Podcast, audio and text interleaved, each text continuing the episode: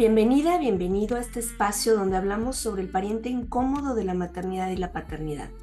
Yo soy Georgina González, especialista en duelo gestacional, perinatal y neonatal, y deseo que encuentres aquí herramientas prácticas para transitar tu proceso de duelo. Muchas gracias por su respuesta ante los grupos de apoyo que se acaban de abrir eh, el círculo para mamás y papás en menos de 12 horas quedó lleno. Si se llega a desocupar algún lugar, tenemos lista de espera, con muchísimo gusto eh, se los hago saber, pero seguramente será hasta el próximo, tal vez en verano se abra la séptima, no, perdón, la octava generación. Eh, nuestros grupos, acuérdense que son grupos cerrados, entonces es importante que quienes inicien trabajen durante las ocho sesiones porque esto va generando este compañerismo, esta tribu. Y bueno, al estar metiendo eh, nuevas personas en cada sesión desestabiliza un poco. Esa es la razón por la cual tampoco podemos hacerlo tan grande, porque entonces a quienes somos facilitadores no se nos permite poder contener, que de por sí a, a nivel virtual ya es un poco, es un reto. Entonces, les agradezco mucho su respuesta. Lamento que no puedan entrar en esta ocasión todas y todos los que me han pedido informes, pero estén atentos, seguramente para verano, una vez que termine este círculo, abriremos otro. Y recuerden que todavía tenemos otros tres grupos más. Tenemos el grupo eh, para eh, tema de fertilidad. Estos grupos son dirigidos solo a mujeres y hablaremos durante estas ocho sesiones precisamente de todo lo que implica la vivencia en la búsqueda de ese embarazo y todo el camino por el tema de la fertilidad.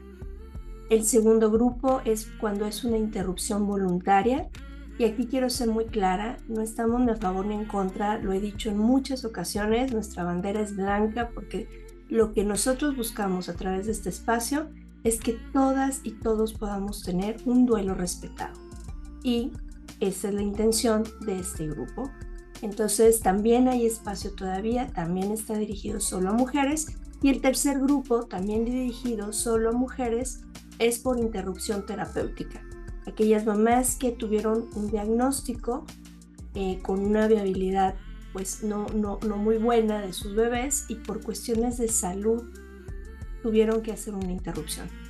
También este grupo todavía quedan lugares por si quieres eh, acompañarnos. Para nosotros será un honor que nos permita ser tus guías de turista en esta aventura llamada La Noche Oscura del Alma. Gracias, gracias de verdad por su respuesta. Y bueno, espero pronto tener más grupos y cada vez se unen más voluntarios para poder apoyar y tener más contención. Sé que hace falta y bueno, en la medida de lo posible los estaremos abriendo y les estaremos compartiendo la información. Muchas gracias. Esto es Duelo Respetado. Bueno, pues el día de hoy estamos de manteles largos. Hoy nos acompaña la maestra Katy Monreal. Katy, de verdad, qué honor, muchas gracias. Ella es fundadora y presidenta de Rosa Mexicano y es una mamá y es una activista de los derechos de las mujeres, y de, las, de los buenos tratos, de las causas humanas que nos llevan de pronto a esta, estas vivencias de maternidades difíciles, diferentes. Katy, bienvenida, qué gusto, gracias por este espacio. Georgina, muchas gracias por invitarme, gracias por eh, ser también una persona tan activista, tan metida en estos temas. La verdad es que cuando me platicaste eh, todo lo que has emprendido y todo lo que has hecho, para mí fue un wow, qué, qué fregón conocer a tantas mujeres tan eh, entregadas, tan luchonas, tan chingonas, que lo hacen y lo hacen bien por el bien común y porque vayamos sanando en el proceso tantas cosas que necesitamos sanar. Exacto, porque finalmente a veces lo platicamos con las mamás. A nosotras ya nos tocó una realidad, Katy, ya lo vivimos, en mi caso con violencia obstétrica, con todo lo que fue, ¿no? Sin embargo, quien viene detrás de mí es importante que encuentre un, terreno más planito, un terreno donde pueda atravesar su duelo de una manera más natural. Y en este sentido, el duelo de la maternidad, el duelo dentro de este camino que tiene mil colores, pues tiene muchos matices. Y uno de ellos es cuando perdemos esa maternidad soñada, y nos enfrentamos a este golpe de realidad. Y a mí me gustaría que nos compartieras cómo ha sido tu experiencia con este duelo de esta realidad de una maternidad diferente a la que tú querías. Pues mira, te platico un poquito eh, de mí. Yo soy mamá de eh, Sergio Garfias, mi hijo Sergio, que nació con parálisis cerebral moderada. Y la verdad es que em, he ido en el proceso, fui comprendiendo muchas cosas y se fueron, eh, ahora lo puedo decir, porque ahora lo entiendo, y se fueron muriendo muchas otras expectativas o cosas que yo pensaba que iba a ser mi realidad como mamá, ¿no? Porque siempre te pintan este, este mm, cuento de Disney, como dice una gran amiga, todo es culpa de, de Walt Disney. Eh, te pintan te pintan una, una realidad, se casan y viven para siempre felices o no se casan pero tienen un hijo y ese hijo va a crecer, va a desarrollarse, va a tener una novia, eh, se va a casar, te va a dar hijos, va a tener hijos y te va a dar nietos y, y así, así te lo imaginas tú cómo va a ser la vida de, de, ser mamá y de tener hijos, ¿no? Vas a tener un hijo que va a ir a la escuela, a correr, va a ser el mejor en fútbol, seguro. Eh, va a, ser muy inteligente, va a estudiar, va a ser doctor y te, creas tú una realidad en tu cabeza que, que puede ser cierta y puede ser que no sea cierta. Y el problema es ese, cuando esa realidad que tú te imaginaste, que cuando estás embarazada, que cuando estás, em, pues sí, creando vida, te lo imaginas, ¿no? Mi esposo y yo le cantamos, bueno, yo a veces te lo juro que sigo llorando con la canción de Yo te esperaba, de, de Alejandra Guzmán. O sea, bueno, me la pones ahorita y yo, ¿no? Yo puedo seguir con esa canción. Y, y, hay una parte que ahora le escucho y ahora me hace llorar por esa parte porque dice tus piernecitas frágiles. Y mi hijo Sergio nació con parálisis cerebral eh, moderada y una de las cosas que tenía era hipotonía. Sí. Piernas muy frágiles.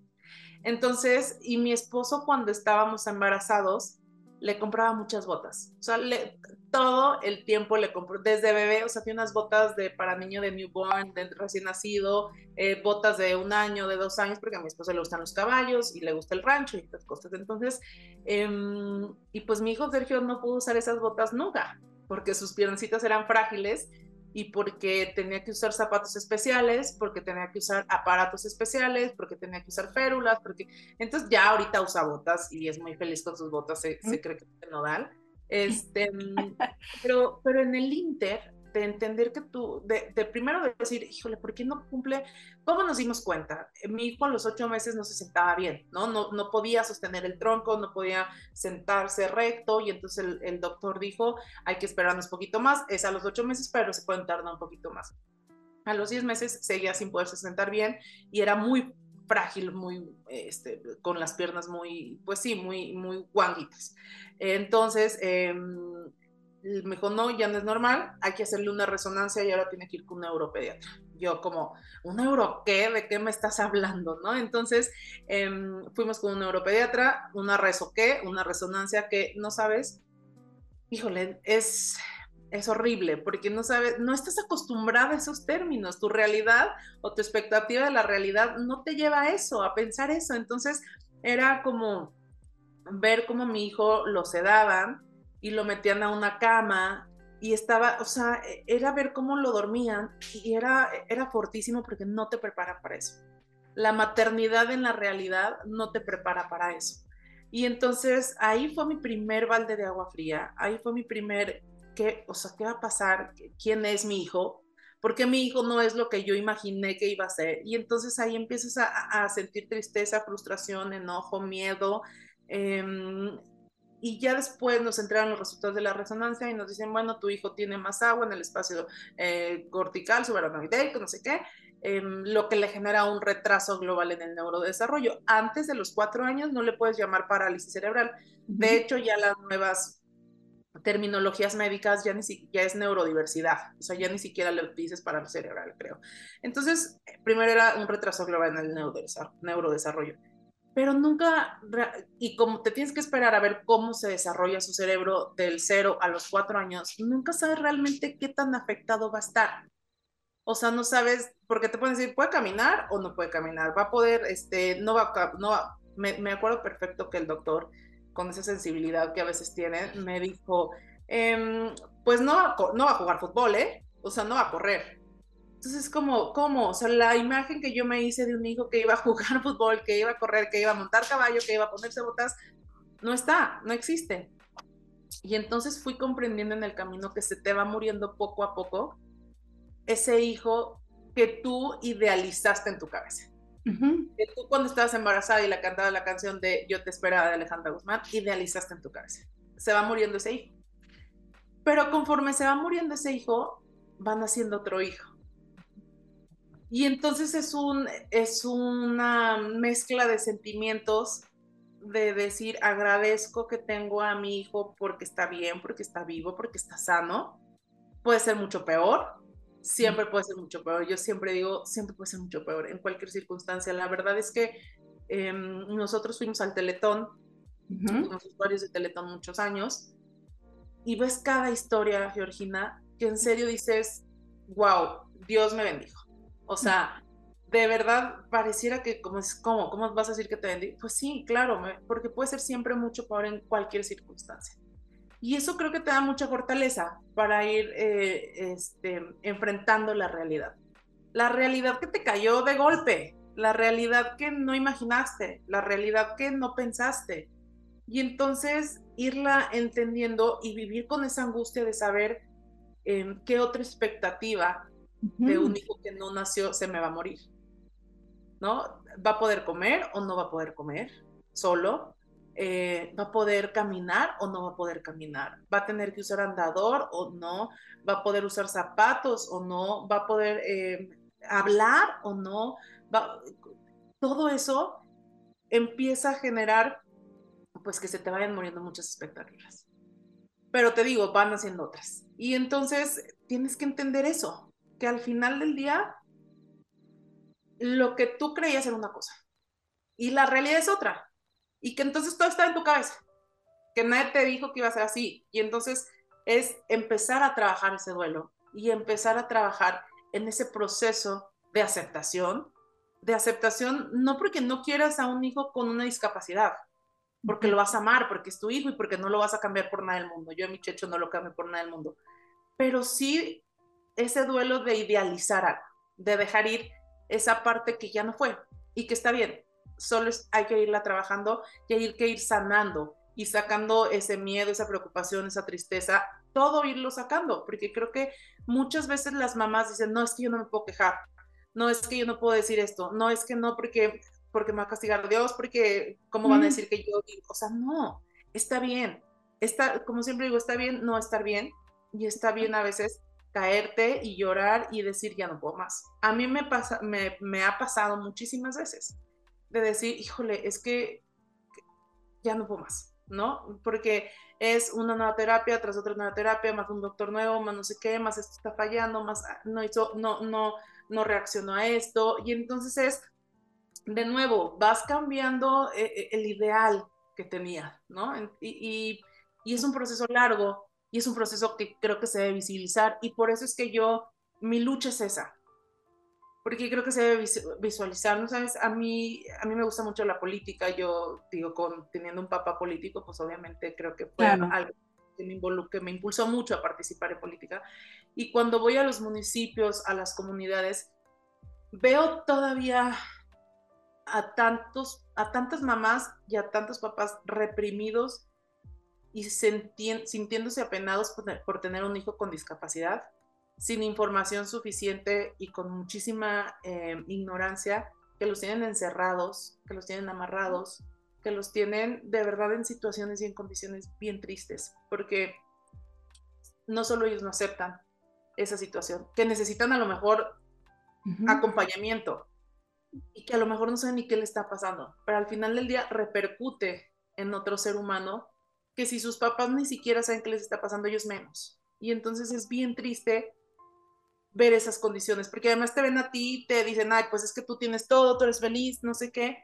Y entonces creo que debes de aprovechar eso que Dios te ha dado para alzar la voz por los demás, para generar empatía, para generar que te vean y digan, wow, ella también tiene y, y está bien y hay que hablarlo y hay que decirlo y, la, y creo que una de las mejores terapias es hablarlo y reconocerlo. Y entonces por eso es que eh, una de mis luchas y mis banderas es esto, hablar, hablar mucho de la discapacidad, hablar mucho de la discapacidad de mi hijo, hablar mucho de mis experiencias, hablar de cómo lo viví, hablar de cómo lo hice, cómo lo estoy haciendo y que me caigo muchas veces y que muchas veces lloro y que muchas veces me entra la preocupación, ¿qué pasaría si yo me muero? Claro. ¿Qué va a pasar a Sergio? Porque solo tiene una hermana y tampoco puedo hacer a mi hija responsable de él. Entonces, mi esposo y yo tenemos que generar las mejores condiciones de vida futura de mi hijo Sergio, porque ahorita es un niño, pero cuánto, pero se va a volver un adulto, se va a volver un joven, un adolescente, y va a tener ese, e, ese vaivén de emociones, em, de sentimientos, de descubrir su sexualidad, porque, porque, porque lo va a vivir, porque va a ser un adolescente, pero va a ser un adolescente con discapacidad que toma medicación. Entonces, claro que me entran esos temores. ¿Y qué pasa si yo me muero porque no estamos exentos? ¿Qué pasa si yo no estoy, si no está mi esposo? ¿Quién lo va a atender? Me entran todos esos, esos temores que los tenemos que ir trabajando siempre para nuestra paz, para nuestra salud. Y por eso es que hablo mucho del tema, porque creo que es una bandera que tenemos que visibilizar. Exacto, Katy. Y yo te agradezco que, que seas tan honesta, porque esto es la realidad. Y me encanta porque al final no podemos medir, mira Katy, yo les pongo mucho este ejemplo, porque a veces caemos en este juego de yo sufro más porque a mí está mi caso más severo. Y entonces hay un ejemplo que, que yo le aprendí a mi maestra y que luego ya le compongo porque soy muy buena para descomponer historias. Que tú, tú estás tendiendo tu cama y te pegas en el dedo chiquito del pie. Y entonces se te empieza a poner pues moradito y muy oscurito y dices, ah, caray, entonces corres a urgencias. Y llegas ahí y ves a una mujer o una persona que se cayó de las escaleras, se fracturó desde la cadera al tobillo.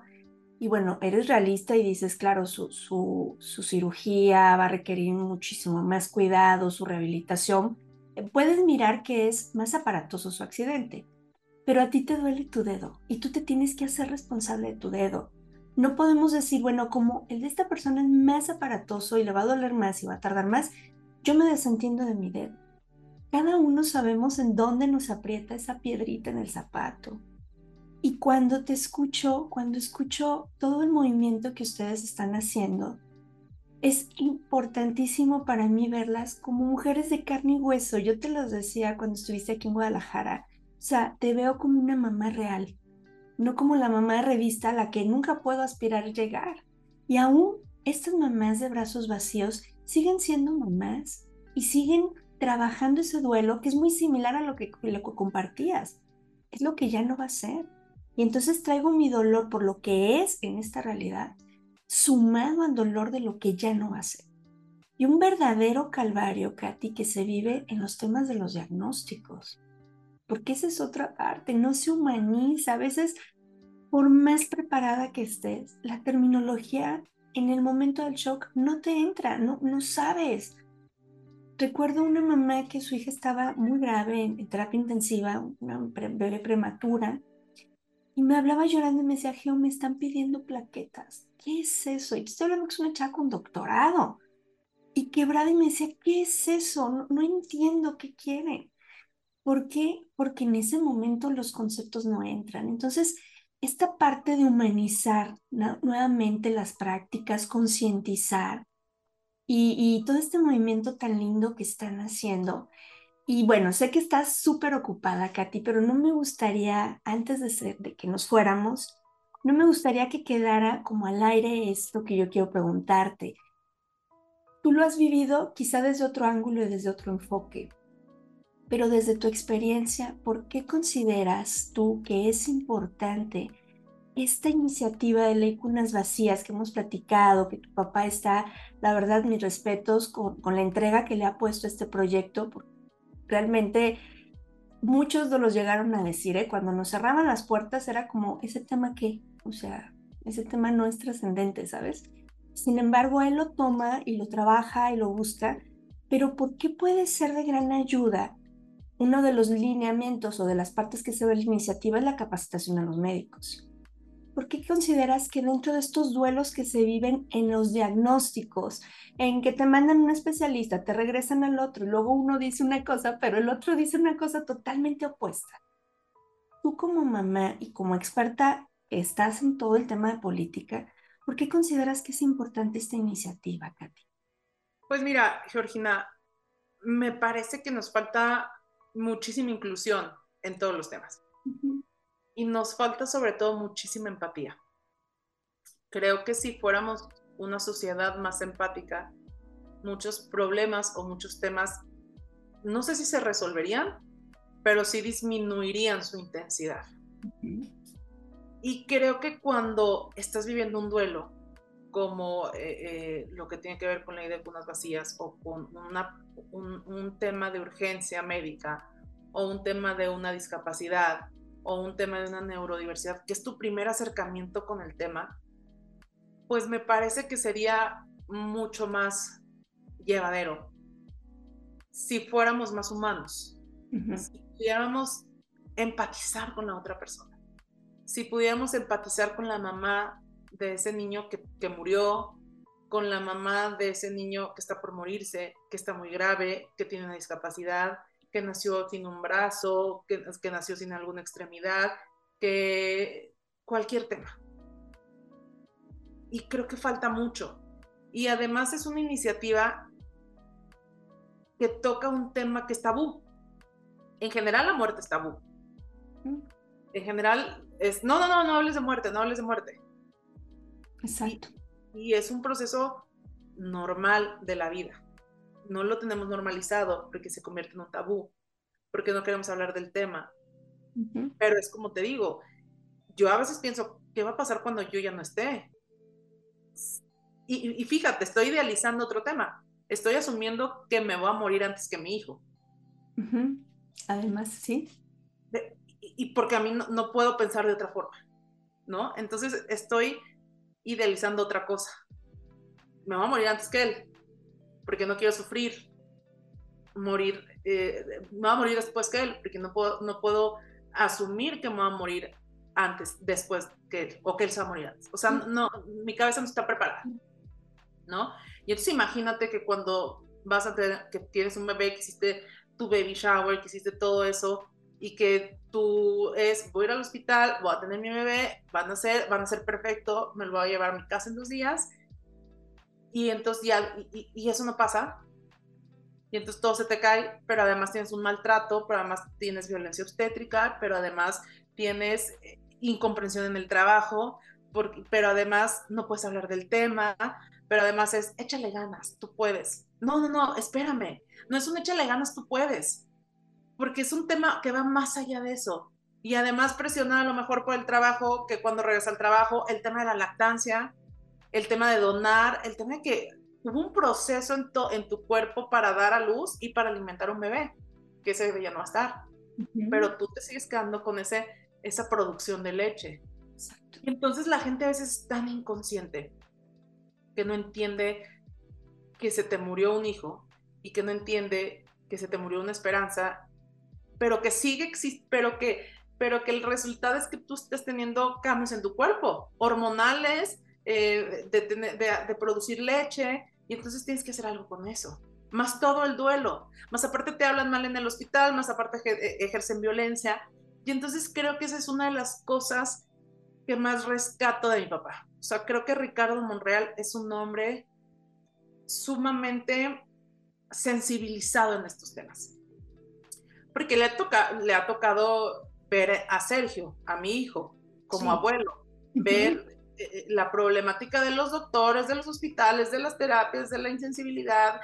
Y, y, cuando entras a estos mundos, pues vas siendo más empático con todas las demás causas, ¿no? Está el tema de las leyes de cunas vacías, que lo ha impulsado muchísimo y que se invisibiliza tanto que alguien con ese poder de decisión en un Congreso lo retome y lo ponga en la mesa, es, es de, de, un agradecimiento como mamá que dices, hasta que alguien, o sea, no sé si me entienda, pero, pero mínimamente está luchando porque, porque esté ahí, porque se reconozca, porque además ni siquiera es una modificación en presupuesto.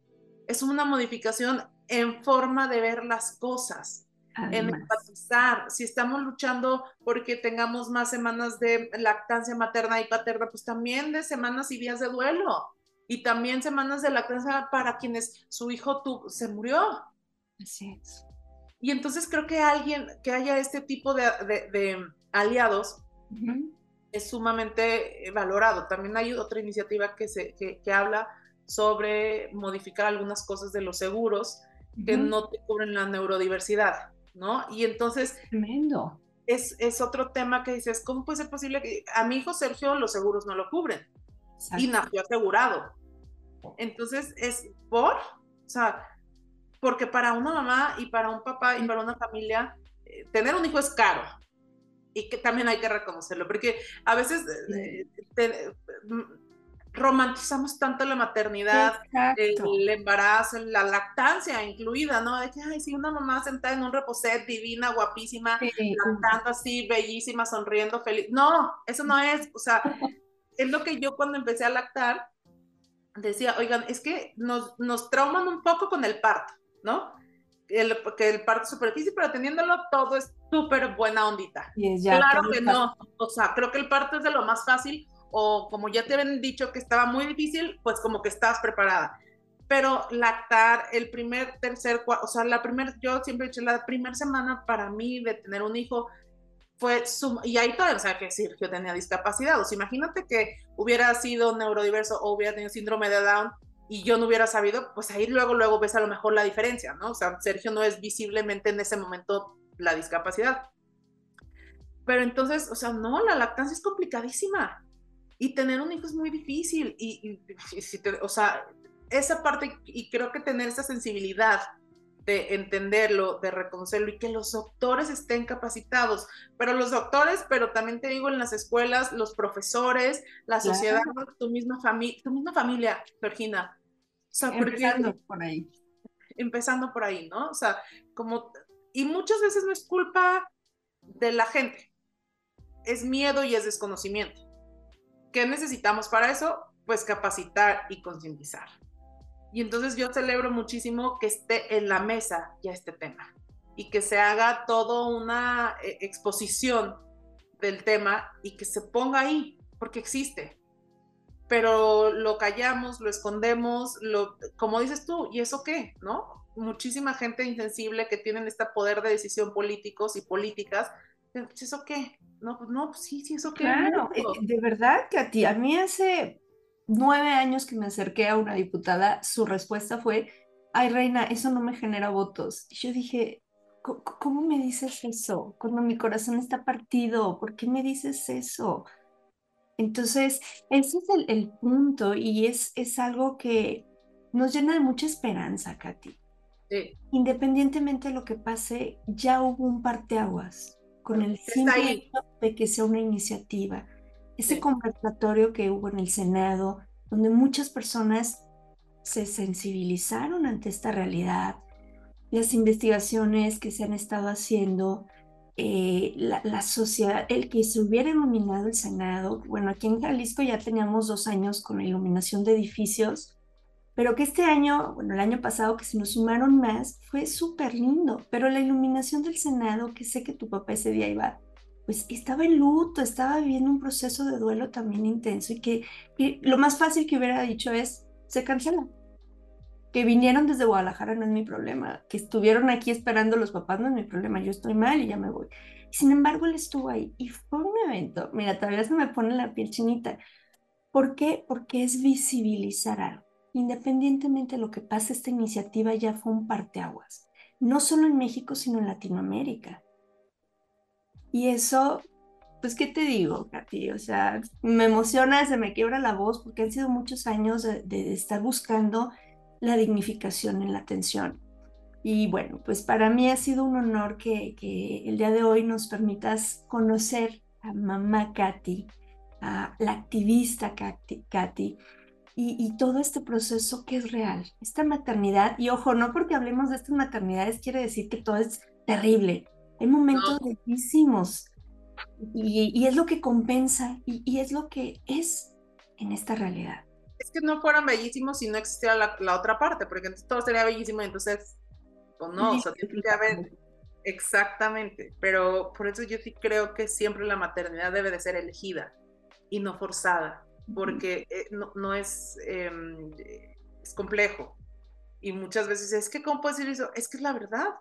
O sea, es complejo. Y tenemos que hablar de los temas como son. Exacto. Es que no nos encante. Yo amo y no cambio por nada a mis dos hijos, pero es difícil ser mamá. Los miedos, eh, las preocupaciones, todo es muy difícil.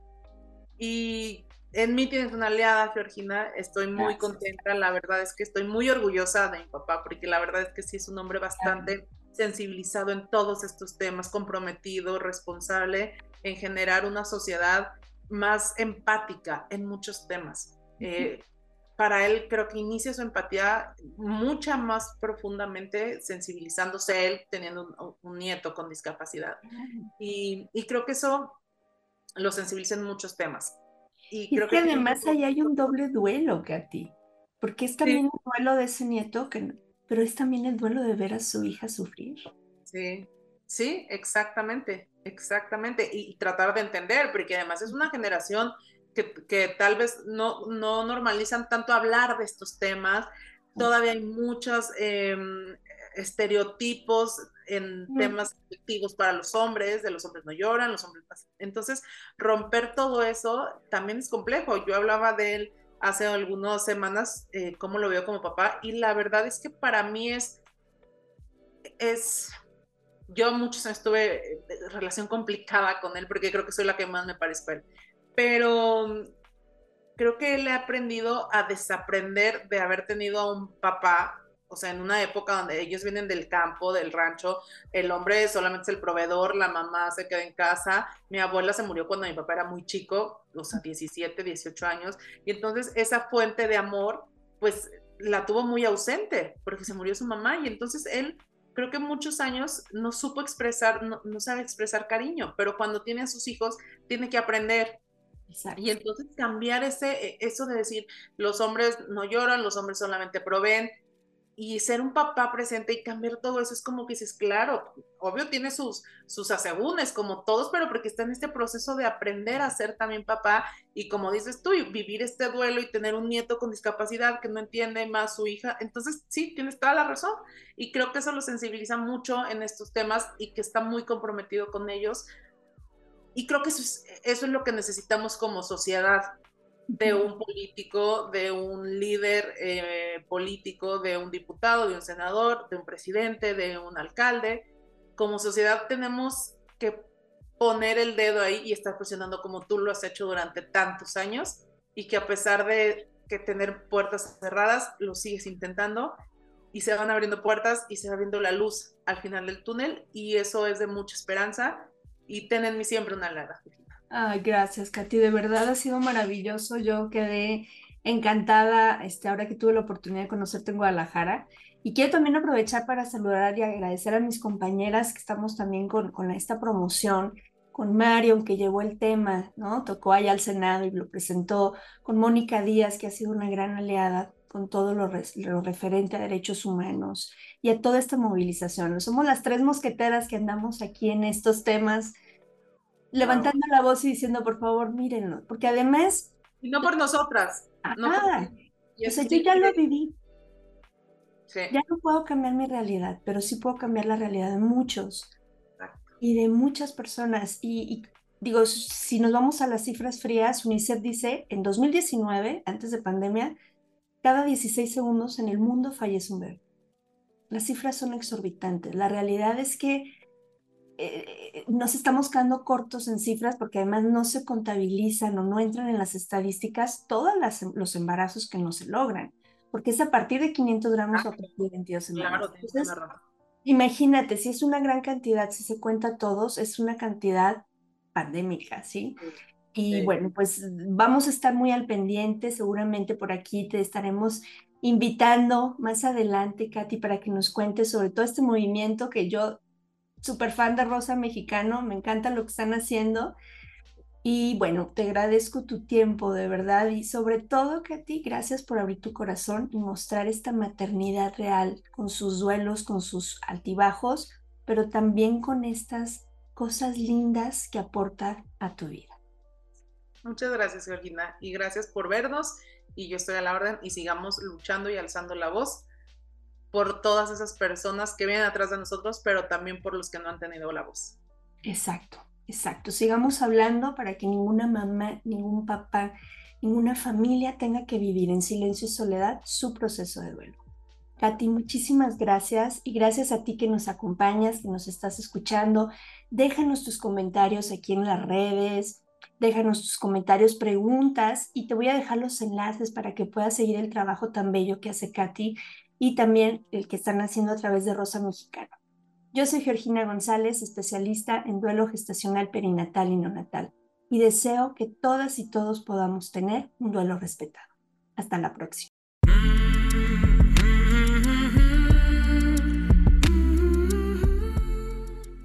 Este programa es producido por Georgina González y Carla Rodríguez y narrado por mí, Georgina González. Recuerda seguirnos en redes sociales como Duelo Respetado.